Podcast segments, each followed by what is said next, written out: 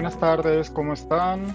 Muchísimas gracias por acompañarnos. Soy Diego Salazar. Este es su programa Comité de Miércoles por los canales de redes sociales y YouTube de Comité de Lectura. Hoy tengo el enorme placer de contar con la presencia de Rodrigo Barrenechea, politólogo, profesor en la Universidad Católica de Uruguay y actualmente visiting scholar en el David Rockefeller Center de la Universidad de Harvard. Rodrigo ha coescrito un artículo que ha dado mucho que hablar en estos días.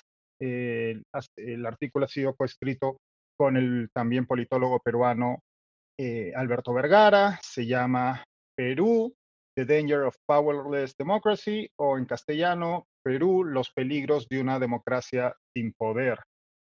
Eh, una pieza publicitaria primero, Alberto Vergara, coautor de este libro, está próximo a publicar un nuevo libro, el coautor de este artículo está próximo a publicar un nuevo libro, según me contaba él mismo hace unos momentos. El libro aparecerá hacia finales de abril, principios de mayo en Perú. El libro se llama Repúblicas defraudadas y seguramente profundizará también en algunos de los aspectos que conversaremos hoy con Rodrigo.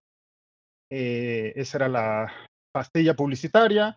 Ahora, sin más, eh, por, por, cierto, pueden encontrar el artículo escrito por Rodrigo y Alberto en, en la descripción de esta transmisión en YouTube y también lo hemos compartido en las redes sociales de Comité de Lectura. Ya sin más introducción, le quiero dar la bienvenida a Rodrigo y empezar esta charla. Hola. ¿Qué tal, Rodrigo? Muchísimas gracias por acompañarnos.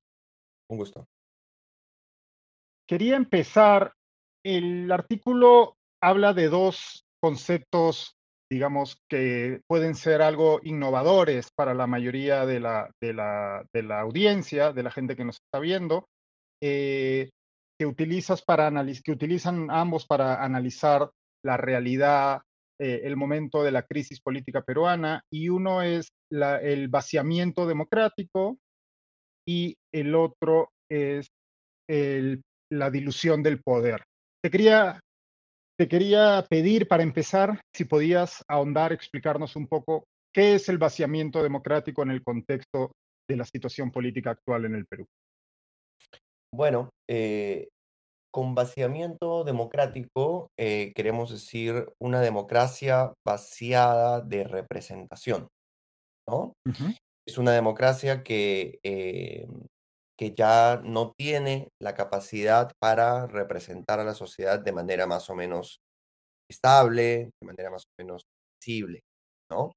Eh, usualmente, cuando se estudia la democracia y cuando se habla de la democracia, particularmente en, espacios académicos, pero también de, de advocacy, ¿no? De, de, grupos interesados en la defensa de la democracia, se, mm, se enfatiza mucho los aspectos eh, liberales de la democracia, ¿no? Los aspectos relacionados con el control del poder y con la eh, división del poder justamente para prevenir la acumulación y para proteger a los individuos, básicamente. Esa es la tradición liberal, ¿no? Proteger a los individuos de un Estado omnipotente, ¿no? Em, pero claro, inherente al concepto de democracia está el concepto de representación, ¿no? Eh, y una democracia que no tiene capacidad para representar a su sociedad en un sentido sustantivo es una democracia vaciada. Ahora, em, a eso nos referimos nosotros con vaciamiento democrático o democratic hollowing, el proceso por el cual esta democracia se queda sin capacidad de representar, ¿no? Y eh, digamos, el tema de la dilución del poder tiene que ver con precisamente esto, ¿no? Cuando nosotros pensábamos en cómo diagnosticar el problema peruano, las herramientas conceptuales nos quedaban cortas porque todas están centradas en torno al problema de la concentración, ¿no? Eh, entonces, hablando eh, con, con Alberto, hablamos de que, no, pues el problema en el Perú no es la concentración del poder, es que el poder democrático se ha fragmentado, se ha diluido a tal nivel que no hay ni organizaciones ni individuos, ni con la capacidad organizativa, ni con la legitimidad, es decir, con la capacidad para hablar en nombre de otros, ¿no? Eh, con suficiente autoridad, no Ujú. hay esos individuos, y entonces, eh, ese poder diluido, lo que ha hecho a lo largo de los años, podemos, digamos, conversar un poco sobre cómo ha sido ese proceso, es hacer que el escenario político esté poblado, habitado por individuos ocupantes ocasionales del poder, ¿no? Eh, no políticos en el estricto sentido del término, en el sentido fuerte del término en todo caso, sino ocupantes temporales del poder que tienen solo el presente, ¿no?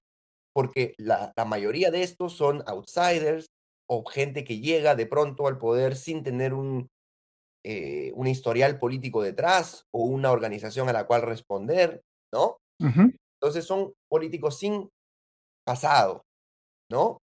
A su vez, son políticos que saben que dado, eh, la fragilidad de las organizaciones y el comportamiento electoral de la gente, lo más probable es que de aquí a 5 años ni ellos ni sus adversarios van a estar aquí.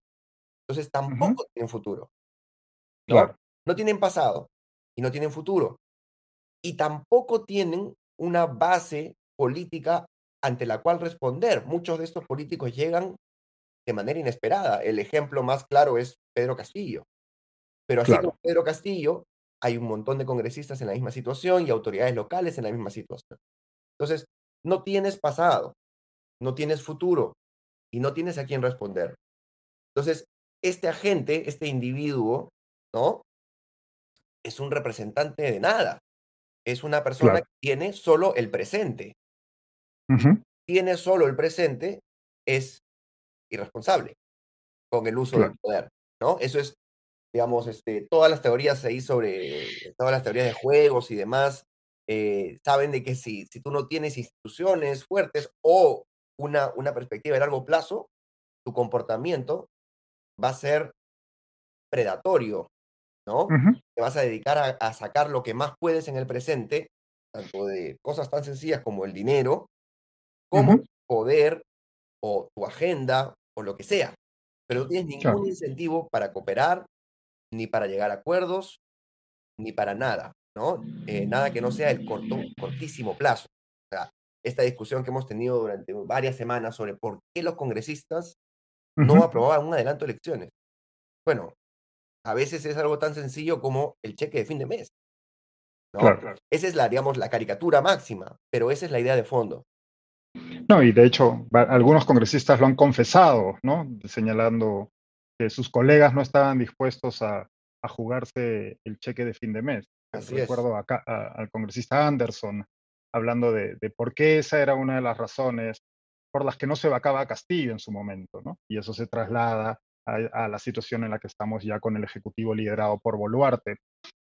Como como bien señalabas, tradicionalmente la la la teoría política nos habla de el el mayor peligro contra la democracia, habla de esta concentración de poder, ¿no? De una figura autoritaria que, eh, dobla el sistema democrático en beneficio propio. Pero, ah, en el artículo en el artículo que has escrito, eh, dices que tan peligrosa es esa concentración de poder, como que no exista representación alguna de ese poder, ¿no? Como que solo tengamos figuras que en realidad tienen un poder diminuto y, como bien señalabas hace un momento, ese ese poder, dado que no representa a nadie y dado que en muchos casos no tiene pasado y no tiene futuro, tampoco tiene ningún sentido de accountability, ¿no? Por muy diminuto que sea el poder, pues lo usan en en el en en el cortísimo plazo que tienen,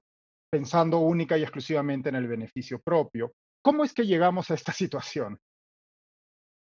Bueno, em eh, digamos, cuando cuando cuando pensamos el Perú en perspectiva comparada y lo comparamos con otros países de la región, uno se da cuenta, digamos, que el Perú tiene algunos problemas, eh muy antiguos, eh, respecto del tema de la representación, ¿no?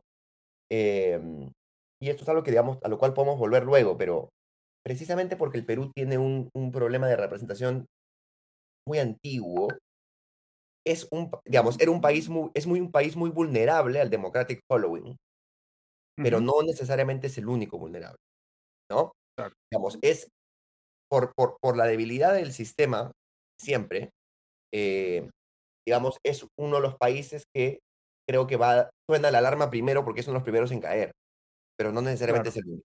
Bueno, podemos volver sobre eso luego, Sí, claro. pero si uno revisa la historia la, gran mayoría de países de América Latina producen al menos unos cuantos partidos más o menos organizados entre finales del siglo XIX y la primera mitad del siglo XX, ¿no? Perú no tuvo eso. El único partido que produjo fue el APRA, ¿no? Pero no produjimos algo como, no sé, los partidos liberales y conservadores en en en, Colombia. eh, en Colombia, o los partidos, eh, colorados y y blancos en en, este en. Uruguay, Ah, en Uruguay. ¿no? Em entonces, Perú viene con una debilidad genética, digamos, ¿no? Claro. Entra al siglo XX con una debilidad genética. Y ya con esa debilidad genética, digamos, al al al caer Velasco y iniciarse nuestro período democrático moderno, digamos eh los los partidos que llegan ahí, digamos, es su momento más fuerte, pero es una digamos, es una fortaleza solo relativa, ¿no? Y quién sabe, digamos, estos pudiesen tal vez haberse consolidado o qué sé yo, pero aparece Fujimori, ¿no? Y ese es realmente un punto de no retorno, o al menos así pareciera ser, ¿no? Eh Fujimori demuestra que un outsider con un discurso antipolíticos puede no solamente llegar al poder de forma exitosa, sino que puede gobernar de forma exi Él termina siendo un, digamos, populista muy popular, porque hay populistas impopulares, como que quedó claro con Castillo, ¿no? Con Castillo. Eh, un populista muy popular, eh, que entra en medio de una crisis, eh, económica y estatal, ¿no? Control del territorio, de la violencia, básicamente, ¿no? Y tiene éxito en en domesticar esos fuentes de crisis, ¿no? Y entonces, desde ese momento, el Perú entra en este ciclo de de búsqueda de los outsiders salvadores, ¿no? Claro, claro. Eh, claro, La antipolítica se vuelve el el default. Exacto, se vuelve el default del Perú, ¿no? Eh, y, em ya, digamos, acá caído Fujimori, los partidos que quedan ahí eran muy precarios, ¿no? Eh, si uno revisa cuántos partidos, entran a ese primer parlamento, eh, si no me equivoco, lo lo puse en el artículo, si no me equivoco, son más de 10, ¿no? Pero salen muchos más. Empieza este fenómeno de la división, ¿no? Claro, partidos digamos, débiles, que no tienen elementos para darles a los a los políticos, eh, recursos simbólicos ni materiales para retenerlos, pues son caretas nada más, ¿no? Entran los políticos y se dispersan una vez adentro.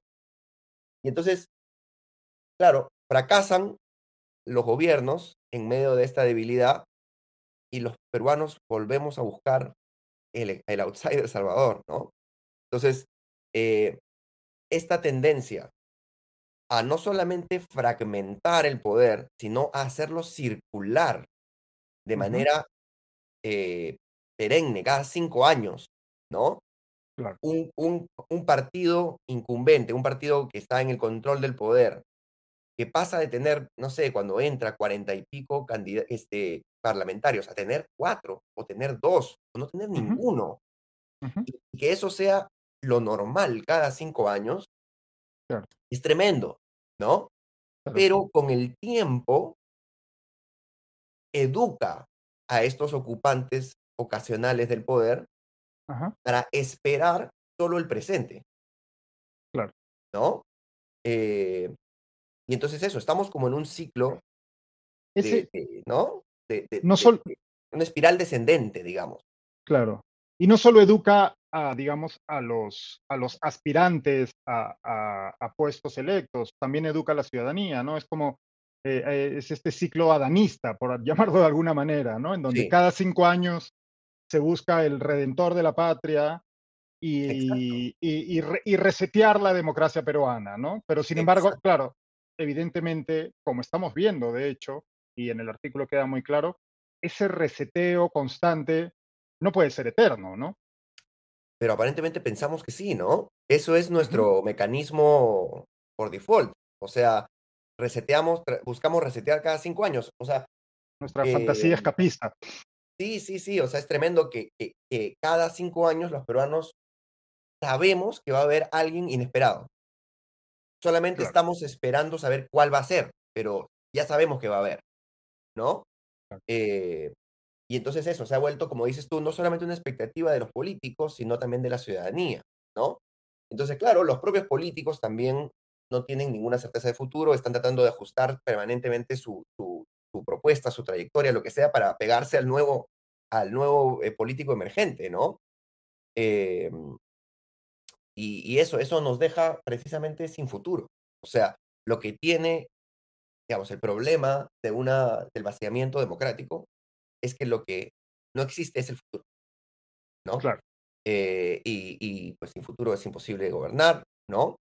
Y y pasa lo que termina, digamos, para nosotros es que empezamos a escribir el artículo, empezamos a escribir estas ideas, eh, nos estábamos enfocando en esta ausencia de futuro y en el en el en el mega particularismo al que eso lleva, ¿no?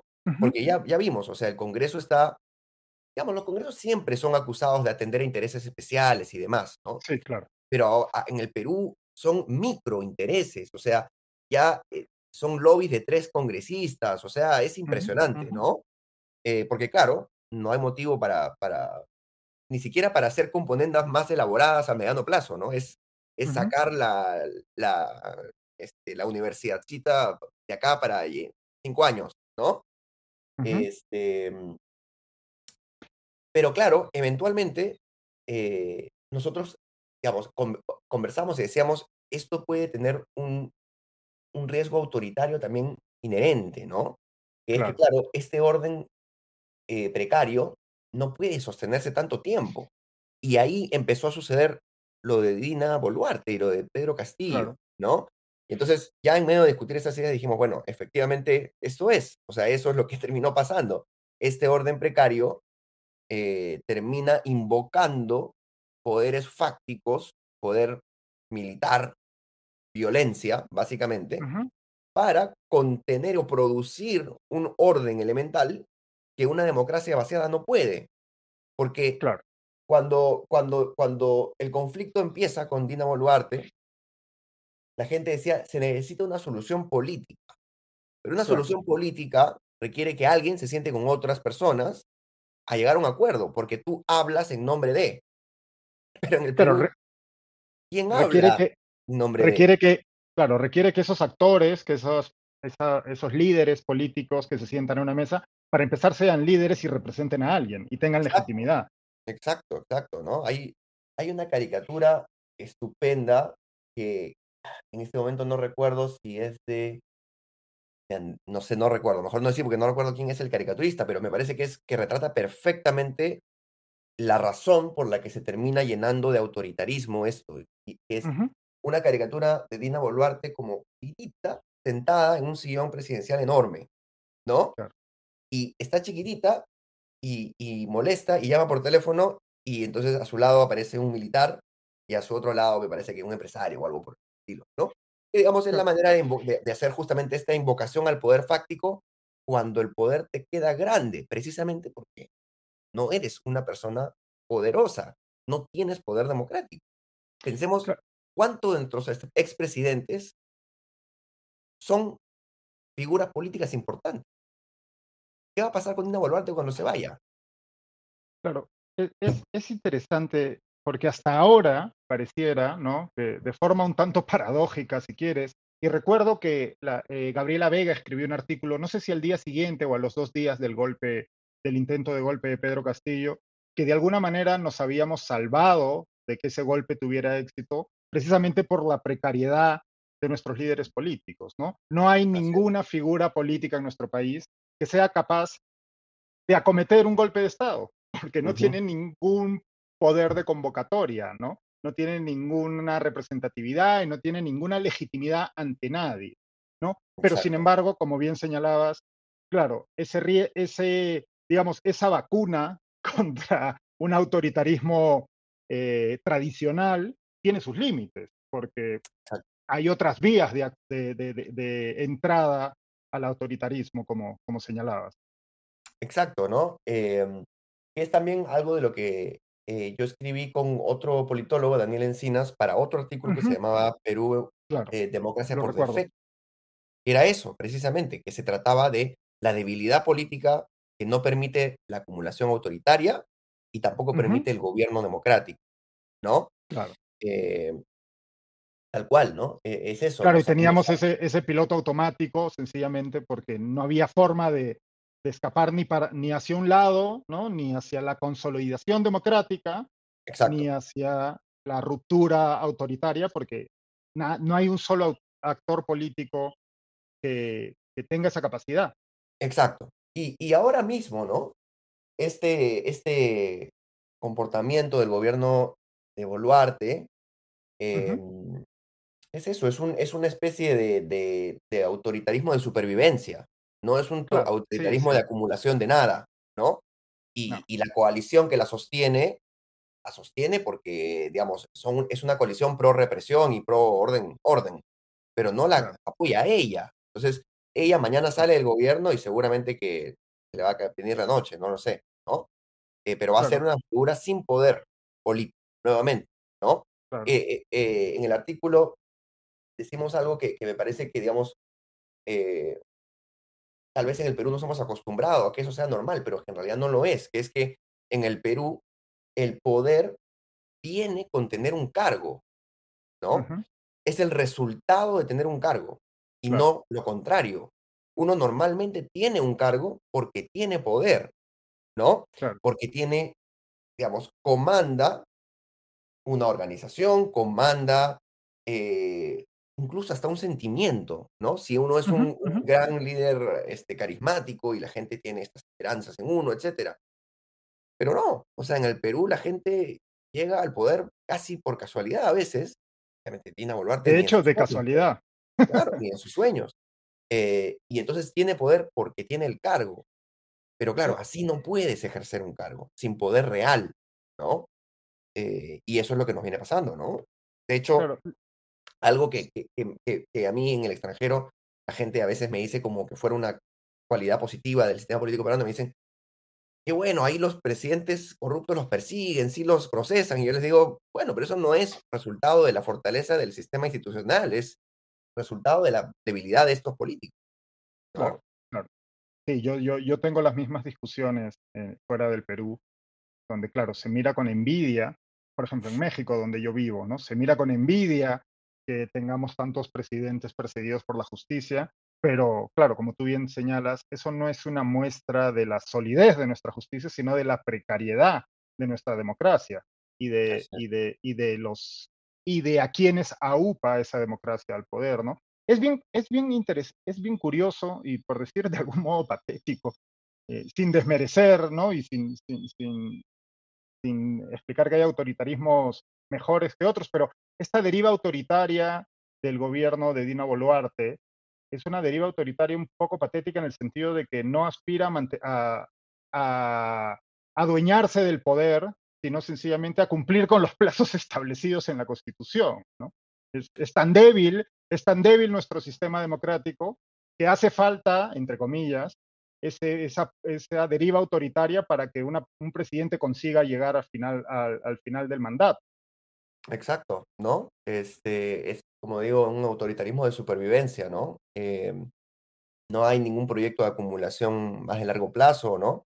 Por cierto, digamos, me parece que es eh, más o menos eh, evidente que hay algunos intereses que están, digamos, tratando de acumular cierto poder, ¿no? Por supuesto. Eh, ocupar ciertas instituciones y este, digamos, ganar presencia en ciertas instituciones, particularmente desde este, fuerzas de, entre el conservadurismo y, la derecha, digamos, ¿no? Esas son las que han ganado más influencia. Eh, pero, digamos, no es una sola coalición, no es una coalición organizada, ni que tenga a, un poder, eh, digamos, no, tenga, no, tiene un, no tiene una presidente, no tiene la presidencia realmente, ¿no? No, claro. Es esta especie de agente que, que, está sostenido ahí eh, sobreviviendo y atendiendo los intereses de estas coaliciones más o menos fragmentadas, más o menos este, precarias, eh, para poder permanecer en el poder, ¿no? Em, y algo que, digamos, también nuevamente de fuera, ¿no? Eh, llama la atención del Perú, es que tanto derecha como izquierda tienden a ver al otro lado como un, como un, como un adversario magnífico, ¿no? Un adversario de gran fuerza, ¿no? Sí, se tiende a eh sobredimensionar al rival. Exacto, ¿no? Entonces, claro, la, idea de que, de que el poder está diluido puede resultar contraintuitiva porque, digamos, en, en qué sé yo, en el sector de derecha te van a decir, no, pero en realidad esto no obedece a, solamente un poder nacional, es parte de un poder internacional del cual Castillo era parte, o era un solo agente y estaba manejado, ¿no? Este, pero en el fondo sí hay un plan, ¿no? En el fondo sí hay un plan y sí hay agentes coordinados y todo esto pasa por alguna razón, ¿no? Eh, y en la izquierda hay lo mismo, ¿no?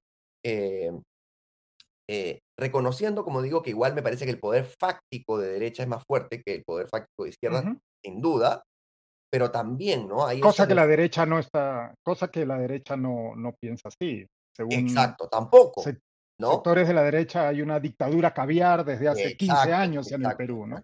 Exacto. Perdona la interrupción, decías que desde Sí, no, totalmente, pero esa, esa misma, digamos, eh, este, este sector caviar es parte, digamos, esta, esta imagen del sector caviar omnipotente, es parte de esa misma lógica de atribuir a un enemigo extraordinario todo cuanto pasa en el Perú, porque claro, tiene que haber alguien, ¿no? Tiene que haber alguien. Tiene que haber una explicación.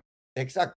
Este, porque bueno, en fin, hay, hay distintas razones para, para, por las cuales eso se da, creo, algunas estratégicas, otras ya casi de psicología social, de por qué la gente no puede admitir que, digamos, lo que vivimos es un, es un, es una cosa precaria tremenda. Caos precario. ¿No?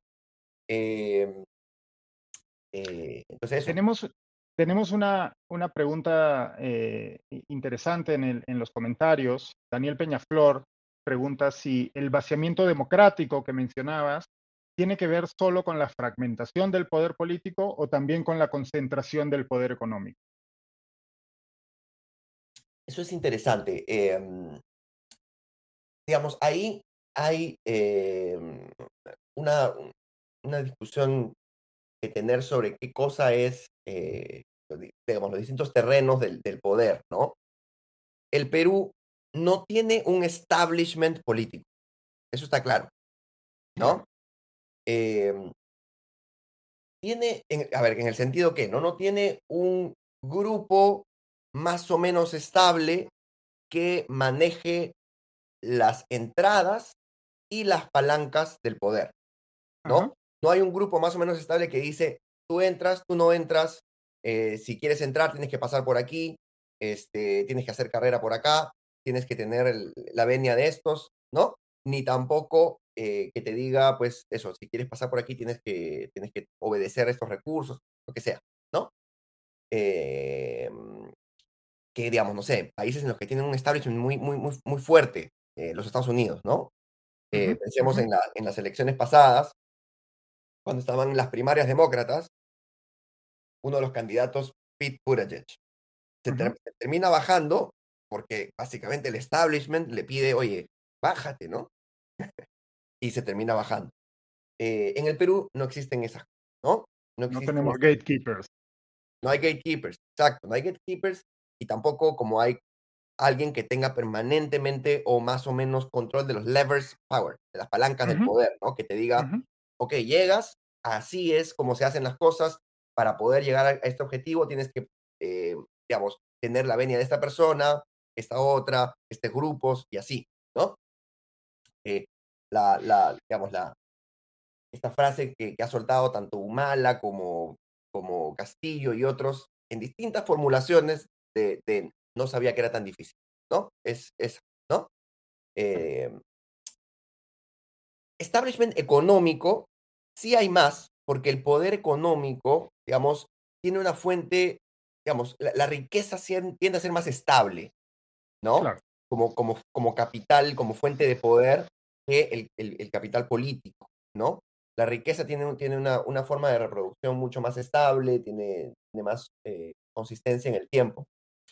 Eh, pero lo interesante del Perú, y nuevamente, ¿no? En, cuando uno eh, ve, al, ve al, al, país en perspectiva comparada, en comparación a otros países, uh -huh. se da cuenta que las conexiones entre el establishment económico y la política son más tenues de lo que uno piensa, ¿no? En nuestro, son muy laxas en nuestro país. Exacto. Los, el establishment político también, nuevamente, tendemos a pensar que tiene, el establishment económico, perdón, que tiene mucho poder, ¿no? Claro. Pero, no sé, pensemos Colombia, por ejemplo. Es como el ejemplo paradigmático de esto. Claro, ¿no? O sea, no existe, hay, hay una imbricación ahí muy fuerte entre establishment político y establishment económico, ¿no? Uh -huh. y, y, digamos, eh, no, el tipo de separación en la que aparece un presidente que no tiene ninguna conexión con estos sectores o que al menos no se conecta con estos sectores en el proceso de llegar al poder o lo que sea, es, es muy difícil de pensar. En el Perú, sin embargo, tenemos al establishment económico prendiendo velas en las elecciones, Claro. ¿no? Tratando de poner apuestas en este y este y este otro y este otro, porque su control de lo que pasa en el terreno político es muy, muy pequeño, ¿no? Sí. Son, digamos, Es un poder diluido también. también, exactamente, ¿no? Este, eh, digamos, obviamente manejan, eh, digamos, el que tiene plata vota dos veces, digamos, ¿no? Obviamente, ¿no? Claro. Eh, pero eso también se manejan con la misma imprevisibilidad que nos manejamos los electores también, ¿no? Claro. Eh, entonces, el vaciamiento democrático termina afectando también la capacidad que tiene el establishment económico para, para hacerse, digamos, eh, escuchar en la política, en la medida que esos lazos son muy tenues. Uh -huh. El establishment económico ha tenido otra clase de vínculos eh, con la política o otra forma de hacerse, eh, de, de, vincularse a la política que te, ha tenido que ver con las burocracias y cosas por el estilo, o con los medios de comunicación y así, ¿no? Eh, pero esa es una forma de intervención indirecta y relativamente precaria, ¿no? Eh, entonces, sin negar que obviamente el poder económico es importante en todos los países, porque cualquier forma de acumulación de poder de cualquier origen tiende a manifestarse en la política, incluyendo el poder Uh -huh. criminal, como está claro que en el Perú empieza a manifestarse cada vez más. Claro. Eh, eh, digamos, nuestros, nuestro establishment económico es poderoso en relación a otros poderes, sí, pero es, tiene un poder muy pequeño en relación a eh, establishments económicos vinculados a establishments políticos. Claro. Claro. ¿Qué, ante este, ante este diagnóstico, ¿no? ante esta toma de termómetro que han realizado tú y Alberto Vergara, ¿qué perspectivas tenemos? Eh, digo, en general, evidentemente, esto, eh, la, consecuencia lógica o, o el, resultado lógico es la continua degradación de la precaria democracia peruana. Pero qué, digamos, eso es usando palabras grandes, ¿no? Pero ¿qué consecuencias claras ves en el futuro próximo, en el futuro más cercano para el Perú, si continuamos en este proceso de vaciamiento democrático y de dilución del poder? Me parece que uno de los efectos que estamos viendo con cada vez, eh, que es cada vez más evidente, es que esta, eh, esta dilución del poder que lleva, digamos, a que haya estas microagendas en control de la política, eh, que además empiezan a conectarse con intereses ilegales, ¿no? Ujú, ujú. Eh, que son los que, digamos, me parece que están mejor adaptados también a hacer apuestas de de presentistas, ¿no? Claro, totalmente. Este, nada de largo plazo, ¿no? Ujú, Eh, van a ir, me parece, eh, precarizando no solamente la democracia, sino el Estado, ¿no? claro, ya estamos viendo Eh, esos signos. ¿qué es lo que me parece que está pasando? O sea, están empezando a ver, em, estos, digamos, asaltos al poder en estado micro, ¿no? Claro. Estos asaltos al poder que que que hemos visto que han que han se han se han intentado, ahora están haciéndose a instituciones en particular, ¿no? Claro. Eh, y no tienen que ser ni siquiera grandes instituciones, o sea, ya se está repartiendo el poder, eh, eh, burocrático a un nivel mínimo, ¿no? O sea, hay cosas que Ujú, funcionaban en el Perú y que ya no son previsibles. O sea, el claro. famoso drama de los pasaportes, por ejemplo, algo que por supuesto es un drama de la clase media y alta, ¿no? Porque los que, los que usan el pasaporte son ese sector. Eh, pero esas pequeñas cosas que se daban por sentado que funcionaban, cada vez más están empezando a dejar de funcionar, ¿no? Eh, la SUNEDU, me parece, es otro ejemplo muy claro de eso. A mí, digamos, me parecía más bien un milagro que, que la SUNEDU sobreviviese, la verdad, ¿no? Este, considerando el, el- el- la importancia del- de, las, de las universidades en el terreno eh, político. Eh, entonces, ese deterioro del Estado necesariamente va a tener un impacto en la vida de la gente. Lo que quiere decir que por, por alguna vía o por otra, el vaciamiento democrático va a tener un impacto en la calidad de vida de las personas, ¿no? A, tu modo de ver esas consecuencias que, como bien dices, ya empezamos a ver y sentir de, forma más cada vez más, palpa- más palpable y que también vemos en otros ámbitos como la inseguridad creciente ¿no? en distintas zonas del país.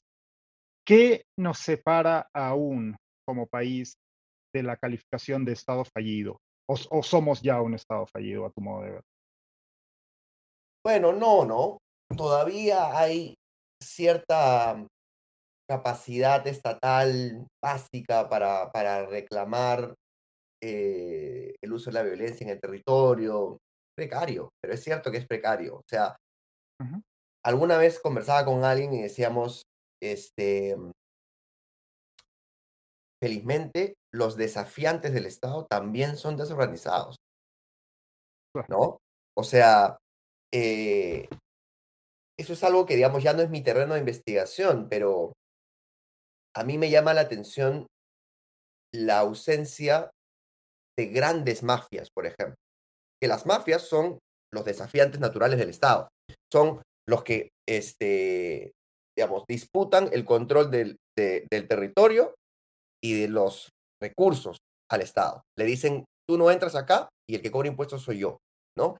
claro. Hay eso en el Perú, en todos lados, pero está parce- parcelizado, Claro, ¿no? son mm, poderes atomizados también, Exacto, diluidos, con mafias con un poder diluido. Sí, sí, o sea, también aparentemente ahí el el el la dilución, este, se sostiene también en ese en ese terreno, ¿no? Em, como digo, ese no es mi mi mi mi mi terreno de investigación en particular, el de el de el de la violencia y los factores para, este, perdón, que que desafían al Estado, eh, pero a veces a veces pareciera que la capacidad peruana estatal para controlar su territorio, para mantener cierto orden, se debe más a que no existe un desafiante suficientemente fuerte o organizado que a la propia fortaleza del Estado, ¿no? Eh, porque ya hemos visto que cuando el Estado necesita desplegar su poder represivo en el territorio, es asombrosamente precario, ¿no? Claro, Este, porque, qué sé yo, los despliegan y, bueno, hubo corrupción en la compra de tales cosas en la policía y entonces no tienen el armamento o no tienen este, las municiones o no tienen las protecciones y así, ¿no? Eh, entonces, eso, eh, la verdad, no sé si es que eh, lo que falta simplemente aquí es un, un buen asaltante coordinado eh, o si es que el Estado tiene todavía esa capacidad para pelear con, con estos, estos eh, competidores del Estado, ¿no? Eh, ojalá que no tengamos que ponerla a prueba, ¿no? No, te, no te voy a pedir soluciones, porque no, no, no, creo que venga el caso, ni quiero ponerte en un, en un brete, pero ¿ves alguna forma que se rompa este ciclo de precarización y de, y de, y de, y de vaciamiento democrático? Bueno, pensemos en, en, en experiencias comparadas, ¿no? Eh, como digo, el Perú fue un, es un caso, me parece, extremo de vaciamiento democrático, eh, pero ha habido otros momentos en otros países que más o menos se aproximan a esto, ¿no? Eh, y digamos, la coyuntura de fines de los noventas y principios de los 2000 en muchos países de América Latina se aproximaba a esto, ¿no? Eh, tal vez no con esta profundidad, pero eh, crisis de representación en la que eso, el, el poder democrático es más o menos insostenible, es demasiado fluido. Eh, eso termina, por ejemplo, pasando en Ecuador, pre-Correa o pre-Gutiérrez, ¿no? Eh, de alguna manera también, pero nuevamente guardando las distancias, en, en Venezuela pre-Chávez, ¿no? Entonces, claro, uno piensa que tal vez esta dilución del poder es el camino natural a que aparezca luego un, un Mesías, Un líder autoritario, Exacto, ¿no? Em, ese es un tema que, que me parece, em, digamos, que tengo que pensar más, ¿no? Eh, tenemos que pensar más con Alberto, pero en principio yo diría que, que, que esto, este equilibrio nuestro, el equilibrio em, de, de vaciamiento democrático, no es necesariamente una etapa transitoria hacia que aparezca el autoritarismo, ¿no? Eh, porque el autoritarismo que aparece en, en esa coyuntura luego en Ecuador, en, en Venezuela, este, más notoriamente, eh, requiere unos ingredientes que tampoco es fácil tener. O sea, claro, eh, tendemos a gente, particularmente líderes como Chávez, están sobredimensionados o, o, digamos, excesivamente presentes en nuestra cabeza cuando pensamos en líderes con vocación autocrática, eh, ¿no? Entonces, claro, basta que aparezca el líder autocrático para que se lance una dictadura de 20 años, ¿no? Como eso no, no es así, ¿no? Podemos, digamos, discutir muy largo las razones que, que, que llevaron al proceso venezolano, sea como, e- sea como es. Pero lo que voy es, la solución autoritaria no es tampoco fácil. No no, es fácil acumular el poder ni democráticamente ni autoritariamente, ¿sí? claro, Entonces, creo que esta dilución del poder eh, puede ser, puede durar más de lo, de, de lo que pensamos. Eh, y sí es cierto que la, que la manera en la que, por ejemplo, lo han resuelto otros, digamos, la manera en que se resuelven estas crisis de representación en otros momentos y lugares, no es un proceso bonito, es un proceso violento, conflictivo, polarizador, ¿no? claro, Eh, eh, y, y ese tipo de momentos eh, de gran polarización en el que la gente toma partido y se siente representada por un lado en un, en un gran conflicto, no es lo que hemos tenido aquí todavía. Bolivia, por ejemplo, ha tenido eso, claro, ¿no? Bolivia ha recompuesto su sistema político alrededor del MAS precisamente por la magnitud del conflicto que tuvieron durante los años del gobierno de Evo Morales, en el que hay una división política, pero también sociológica, que se superponen, ¿no? Que generan esa, esos bandos que luego, eh, digamos, siguen a un partido o, o, o, o, le son leales a un partido, claro, este, en buenas y en malas, digamos. ¿no? Es el proceso que estamos viendo en México también, por ejemplo. es interesante el caso mexicano. Yo no lo conozco tan bien. Eh, me, me, genera muchas dudas, muchas preguntas. La polarización peruana no se encuentra a esos niveles todavía. Sin embargo, lo que sí hay, si atendemos a las encuestas, no solo de recientes, sino al Barómetro de las Américas y otros, otra, otros estudios que se vienen realizando desde hace años, sí existe una tentación autoritaria en, en, en, en el ciudadano peruano. Hay, una, ah, sin duda. hay un espíritu autoritario que no, que no es pequeño, es más bien elevado. Hay un porcentaje alto de la ciudadanía peruana que, alineado con lo que conversábamos al inicio, ¿no? Con esa búsqueda del outsider que venga a resolverlo todo cada cinco años. Sin embargo, tras el fracaso de esa fórmula, ¿no? Y un fracaso repetitivo además, eh, la tentación autoritaria sigue creciendo. Sí. Interesantemente, esto es algo que, que eh, tengo que ver de manera más sistemática, pero si no me equivoco, en las en las encuestas sobre, sobre satisfacción democrática, creo que los más, los, los, que están en la cola son, por ejemplo, países como Perú y Haití. Perú y Haití. Y el último este presidente de Haití fue asesinado en la cama. Ajá. Y